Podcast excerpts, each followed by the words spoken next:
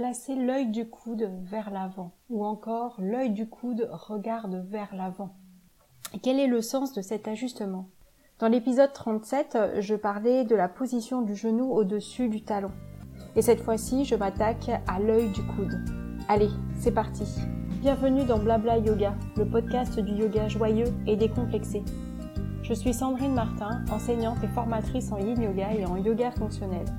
J'ai créé ce podcast pour partager mes expériences et mes réflexions et pour vous offrir des explorations afin de pratiquer un yoga qui vous ressemble et qui vous fait vibrer. Tout d'abord, promis, je ne pars pas en croisade. Ce n'est pas parce que j'ai parlé du talon dans l'épisode numéro 37 que je parle aujourd'hui de l'œil du coude que je pars en croisade et que j'émets un avis sur la plupart des ajustements. Non, non, non, on n'en est pas là du tout. C'est juste qu'il y a quelques ajustements qui ne sont pas justes d'un point de vue anatomique si on prend en compte les variations qu'il y a d'une personne à une autre personne. Ou encore, on pourrait appeler ça les variations du squelette. Chaque personne a une ossature un petit peu particulière. C'est comme euh, les empreintes euh, digitales, on a des particularités finalement dans les os et on n'a pas le même squelette que l'on pourrait voir dans un squelette en plastique qui peut nous servir quand on apprend par exemple le yoga, l'anatomie ou d'autres disciplines. Et on a l'impression que tous les squelettes sont faits pareil. Mais les squelettes sont différents et varient d'une personne à l'autre. Et c'est important de voir cette idée-là parce que finalement, les ajustements ne sont pas universels. On ne va pas se retrouver avec le même ajustement pour la personne de droite que la personne de gauche et pour vous-même.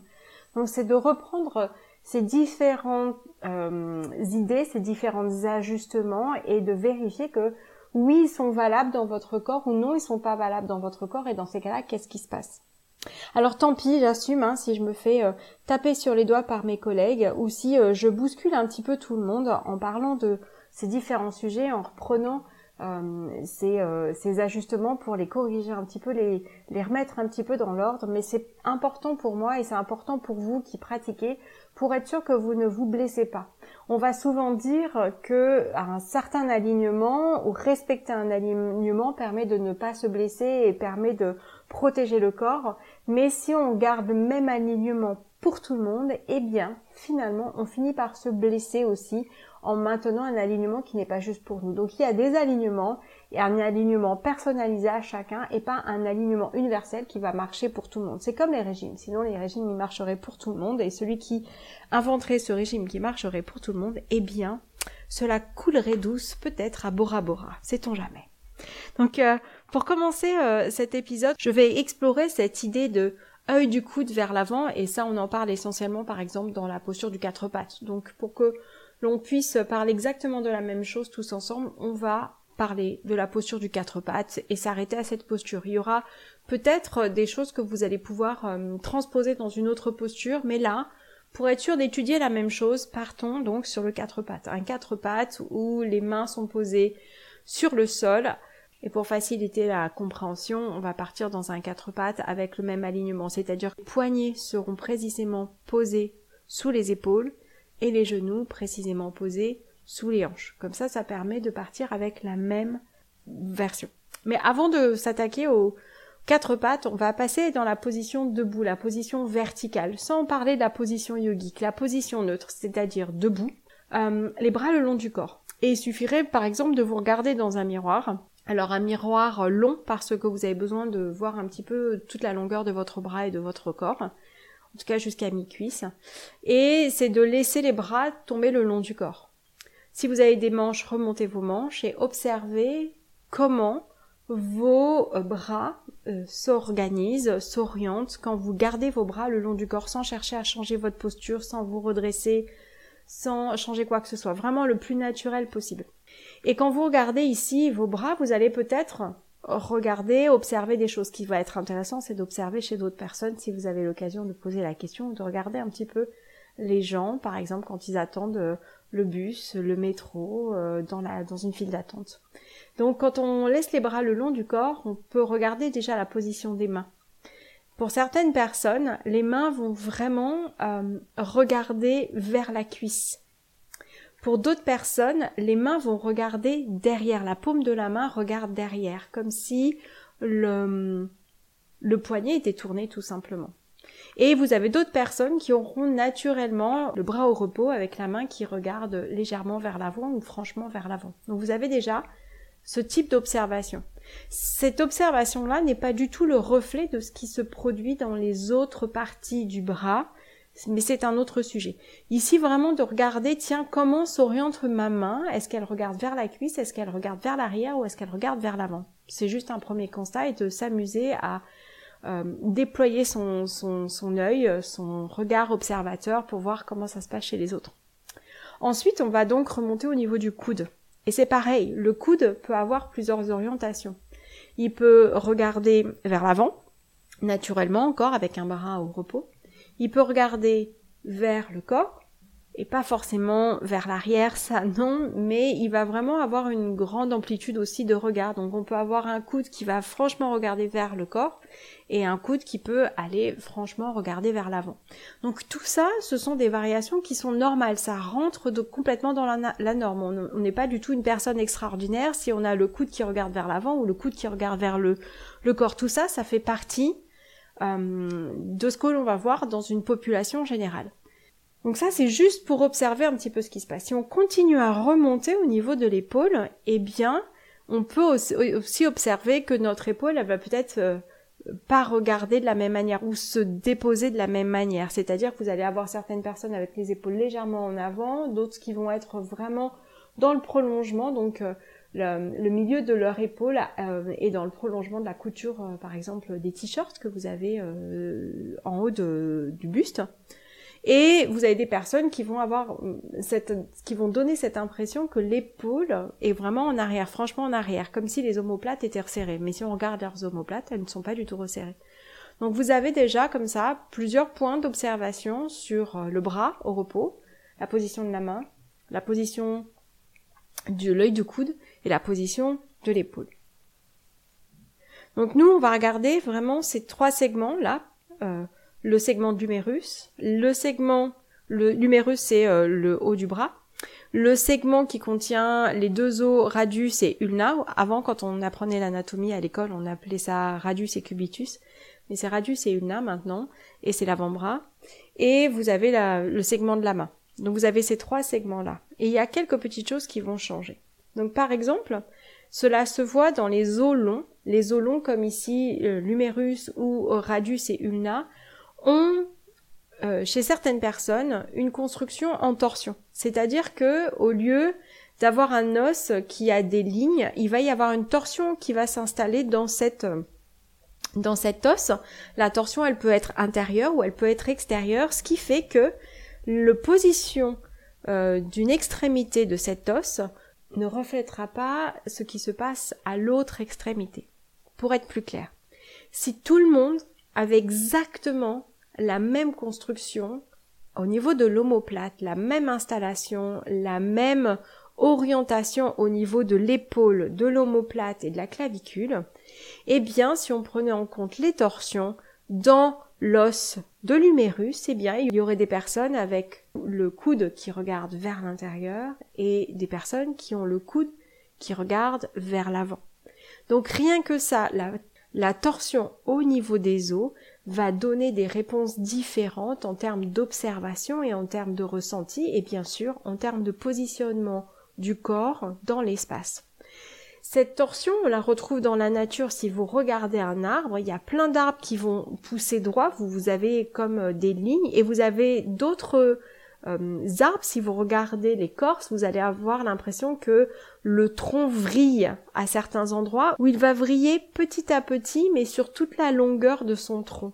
Ça existe vraiment dans la nature et c'est aussi une façon de résister aux pressions. Donc c'est une façon qu'ont les os de, résister au stress et d'être beaucoup plus solide, beaucoup plus fort. Donc encore une fois, ça fait partie de notre construction osseuse.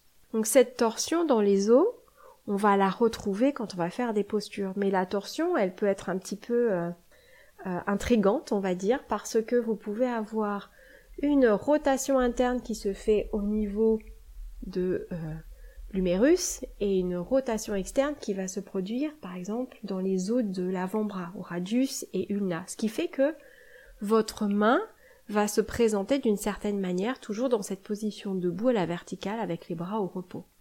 Et la position de la main n'est pas forcément le reflet de comment est positionné votre coude, comment est construit votre coude et comment est construit votre épaule. Alors j'espère que jusque-là je ne vous ai pas perdu parce que je pars un petit peu dans tous les sens et c'est vrai que c'est plus facile à observer quand on a des os et faire une démonstration avec des os en plastique, mais euh, je vous fais confiance et je suis sûre que vous allez euh, retrouver euh, un petit peu tout ça. Ce qu'on va faire maintenant, c'est reprendre la posture debout avec les bras le long du corps. Par exemple, dans mon corps, quand mes bras sont au repos, mes coudes regardent légèrement vers l'intérieur, ils sont pas complètement tournés vers mon corps, mais regardent vers l'intérieur, et ma main par contre regarde franchement vers l'arrière. Si maintenant j'essaye d'emmener dans cette position neutre mon œil du coude vers l'avant, je suis obligé de faire une rotation externe de mon numérus, donc du haut de mon bras, pour arriver à orienter mon œil du coude vers l'avant. J'espère que vous me suivez sur ce coup-là. Si une personne, naturellement, a les bras qui tombent le long du corps, avec l'œil qui regarde vers l'avant, l'œil du coude qui regarde vers l'avant. Cette personne-là n'a pas besoin du tout de bouger, d'activer ses muscles pour changer l'orientation de son bras. Et si on prend une troisième personne qui, elle, a un coude qui naturellement, l'œil du coude qui naturellement regarde vers l'extérieur, eh bien, elle va devoir faire une rotation interne au niveau de l'humérus et des muscles de l'humérus pour pouvoir ramener son coude, son œil du coude vraiment vers l'avant. Donc pour trois types de personnes, une personne avec l'œil du coude qui regarde vers le corps, une personne avec l'œil du coude, on va dire, qui regarde vers l'avant, et l'autre vers l'extérieur, eh bien, on a trois réponses différentes pour avoir le même résultat esthétique après. C'est-à-dire si on attend que ces trois personnes aient la même position de l'œil du coude. Certaines personnes, comme moi, on va devoir faire une rotation externe pour arriver à ce résultat. Ceux qui sont naturellement placés vont rester dans une position neutre. Et ceux qui ont le coude qui regarde vers l'extérieur vont devoir ramener, faire une rotation interne pour avoir le même résultat. Ce qui fait que, dès le départ, on n'a déjà pas la même posture.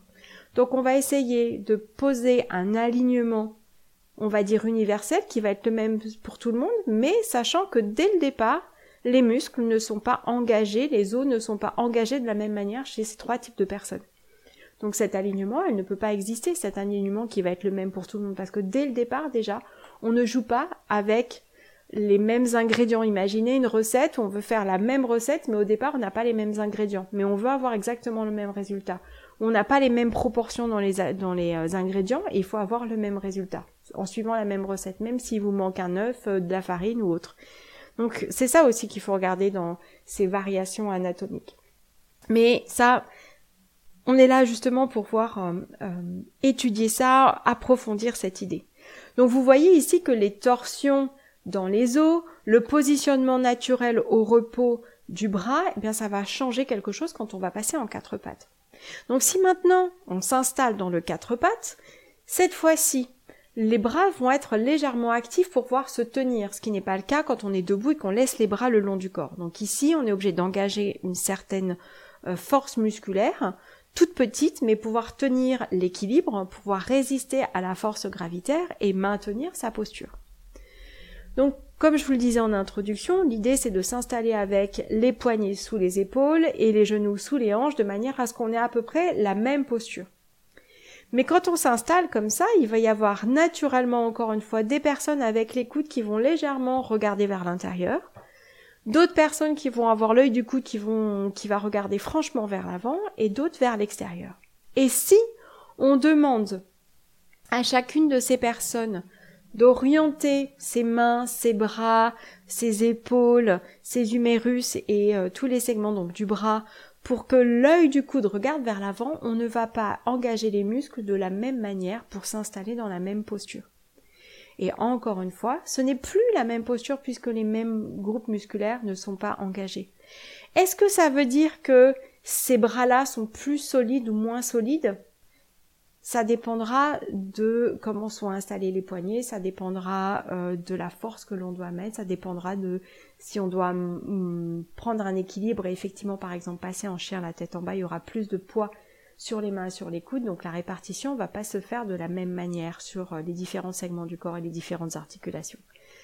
Mais c'est de se dire, finalement, qu'est-ce que ça change pour vous? Et c'est là la question que vous devez étudier. Ce n'est pas de est-ce que j'ai bien positionné mes coudes et mes bras et mes mains pour que mes coudes regardent dans une certaine direction, mais est-ce que la position que j'ai choisie, peu importe finalement l'orientation de mes œils de coude, de mes poignets, de mes mains, est-ce que cette position que j'ai choisie est la plus stable et la plus solide pour faire cette posture et peut-être passer à la suivante? Et c'est là où la question est un peu bizarre parce que c'est vrai que si on, pratique depuis longtemps avec un certain alignement, si vous avez euh, derrière vous 5, 10 ans du même alignement, eh bien c'est devenu naturel pour vous. Donc il faut retrouver un petit peu de nouvelles habitudes, faut tester avec les mains qui regardent un petit peu vers l'intérieur, en laissant le coude aller légèrement vers l'intérieur ou vers l'extérieur. Donc c'est à vous de trouver, de chercher, d'aller voir à quel endroit vous avez le plus d'appui. Ça, il va falloir un petit peu de temps euh, en s'entraînant, en essayant, parce que, encore une fois, faut enlever vos habitudes et voir si effectivement c'était juste pour vous, ou ça, si, ça ne l'était pas. Donc si vous revenez au départ, je vous proposais de vous regarder dans un, miroir en étant debout avec les bras le long du corps. Dites-vous que si votre coude a tendance à regarder vers euh, votre corps, vers l'intérieur de votre corps, si vous installez en quatre pattes, il y a de fortes chances que ce coude y soit à peu près dans cette direction-là. Ça peut changer bien sûr mais il y a de fortes chances que ce soit comme ça. Et si votre coude regarde vers l'extérieur, il y a de fortes chances que dans la position eh ben, de quatre pattes, on retrouve cette même orientation de l'œil du coude. Donc, ça va vous donner déjà une idée d'exploration. Donc, ne pas hésiter à déplacer les mains, déplacer euh, les bras, etc. Mais attention, je fais une distinction. Ça ne veut pas dire qu'on ne doit pas utiliser ces muscles. Les muscles, on a besoin de les utiliser. Si par exemple vous installez dans la posture du quatre pattes et que effectivement vous engagez une rotation externe au niveau de tout ce qui est épaule, euh, humérus euh, et tous les muscles du bras pour essayer d'emmener une rotation interne sans changer l'orientation ou la position euh, des os dans l'espace, eh bien c'est génial parce que ça vous permet de renforcer votre structure grâce aux muscles et de renforcer tous les types de tissus qu'il y a. Mais vous ne changez pas votre structure. C'est pas la même chose que engager les muscles que de changer la structure. C'est comme si vous prenez par exemple euh, euh, le pont de Brooklyn. Pourquoi Brooklyn Pourquoi pas? Dans le pont de Brooklyn, eh bien au lieu de chercher à jouer sur les tendeurs pour faciliter la solidité du, du pont, vous cherchez à déplacer euh, les piliers pour euh, faciliter euh, la structure. Mais la structure telle qu'elle a été choisie aujourd'hui, c'est la structure qui est la plus stable, qui permet de soutenir le mieux le pont, ainsi que tous les, les différents transports qui passent par-dessus. Donc c'est de se dire ça aussi, c'est finalement engager ces muscles, ça va permettre de tonifier, de donner de l'énergie, de favoriser certains équilibres, mais par contre, si vous changez votre, la position de votre ossature, eh bien, vous n'engagez pas forcément les muscles. On peut changer la position des mains sans forcément avoir recours aux muscles pour tenir la posture. Encore une fois, je suis pas sûre d'être très très claire sur cette, sur ces différentes euh, explications, mais c'est pas grave, j'assume aujourd'hui. Mon esprit est embrouillé, c'est comme ça. Et, euh, et je le prends tel que c'est aujourd'hui. Donc, d'essayer de voir un petit peu pour vous ce qu'il y a de plus juste et ne pas s'arrêter sur l'œil du coude qui regarde vers l'avant parce que cet ajustement va peut-être être juste pour un tiers de la classe mais injuste ou pas bien posé pour un autre tiers de la classe et pourquoi pas même euh, à long terme blessé pour le dernier tiers de la classe. Donc si vous déplacez, que vous vous déplacez vos os et que vous placez la posture telle qu'on vous la demande une fois de temps en temps, c'est pas très grave, vous ne risquez pas grand chose. Si par contre vous respectez cette même, ce même ajustement plusieurs fois par cours, 5 à 7 fois par semaine euh, pendant plusieurs années et que ce n'est pas un ajustement qui est juste pour vous, eh bien, vous finissez par euh, endommager l'articulation, endommager aussi la réponse musculaire parce que finalement le muscle va faire une autre action euh, que celle qui est demandée pour pouvoir tenir la structure. Et bien sûr, ça va changer si vous avez besoin d'être en équilibre ou pas dessus. Si vous devez juste porter le poids de votre buste comme dans un chien la tête en bas, eh bien, ça va aller. Si maintenant vous allez avoir le même ajustement quand vous êtes dans une position d'équilibre sur les mains avec tout le reste du corps dessus, ben c'est encore autre chose parce que la, force euh, que vous devez utiliser ne sera pas la même pour tenir les différentes structures de votre corps, les différentes articulations, de bien équilibrer tout ça et de porter tout le poids de votre corps, ne serait-ce que sur vos poignets. Donc d'être vraiment au clair que les ajustements ne sont pas universels et que il faut prendre aussi en compte la position au repos, ce qu'elle nous dit, ici la position debout, euh, les bras le long du corps, vérifier si déjà on a cet ajustement et de voir ensuite si quand on teste, quand on essaie, quand on pratique, c'est une position qui est juste ou qui ne l'est pas. Et c'est ok de dire, ben non, ça ne l'est pas, ce n'est pas juste pour moi, parce que justement, quand je m'installe tel que l'on me demande, en suivant la consigne précisément, eh bien, j'ai l'impression de perdre de la force.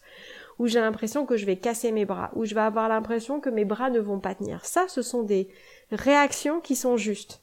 Ce sont des réactions qui sont là pour vous dire, et il se passe un truc, et ce serait bien de les prendre en compte. Donc si vous avez ces impressions-là quand euh, vous adoptez une posture et que vous suivez les consignes, quelle que soit la consigne, quelle que soit la posture, hein, et que vous avez cette impression que un, votre corps va vous lâcher, deux, vous n'avez pas la force, trois, vous avez du mal à respirer, euh, et euh, quatre, qu'il y a quelque chose en vous qui dit non non, je vais pas y arriver, je vais pas y arriver. Écoutez, c'est que souvent il y a quelque chose qui n'est pas juste et qu'il faut légèrement déplacer, réagencer, réajuster pour que la structure puisse tenir. C'est comme la, la, la, tour de Pise. Hein. Euh, Pise, le, le, sol étant devenu tellement instable qu'elle penche, on aura beau injecter du béton et bien d'autres choses pour essayer de la stabiliser, le sol s'effondre en dessous d'elle. Donc la structure, elle est vraiment fragilisée. Donc on aura beau essayer de réparer, de faire tenir, à bout d'un moment, peut-être qu'elle finira pas s'effondrer malheureusement. J'espère que ce sera dans longtemps. Mais c'est ça, c'est vous dire qu'est-ce que votre structure, est-ce que votre position vous permet de tenir ce que vous avez à faire ou est-ce que vous êtes obligé de modifier un petit peu pour pouvoir vous adapter à la posture. Donc voilà aujourd'hui cet œil du coude un petit peu regardé différemment. J'espère que vous aurez suffisamment de, détails, suffisamment d'idées pour pouvoir explorer, chercher. N'hésitez pas à revenir vers moi si euh, je manque de clarté, si vous avez besoin de précision. Si cet épisode vous a plu, n'hésitez pas à laisser des commentaires sur Apple Podcast ou encore vous pouvez donner une note à l'épisode ou encore à l'émission, que ce soit sur Apple Podcast ou sur Spotify maintenant, de manière à ce que le podcast soit de plus en plus connu et écouté. Je vous remercie beaucoup pour votre attention et votre écoute. Vous êtes de plus en plus nombreux à écouter ces différents épisodes et j'en suis ravie et je suis ravie de partager ces moments avec vous. Je vous souhaite une bonne pratique, libre, joyeuse et décomplexée. À bientôt pour un prochain épisode.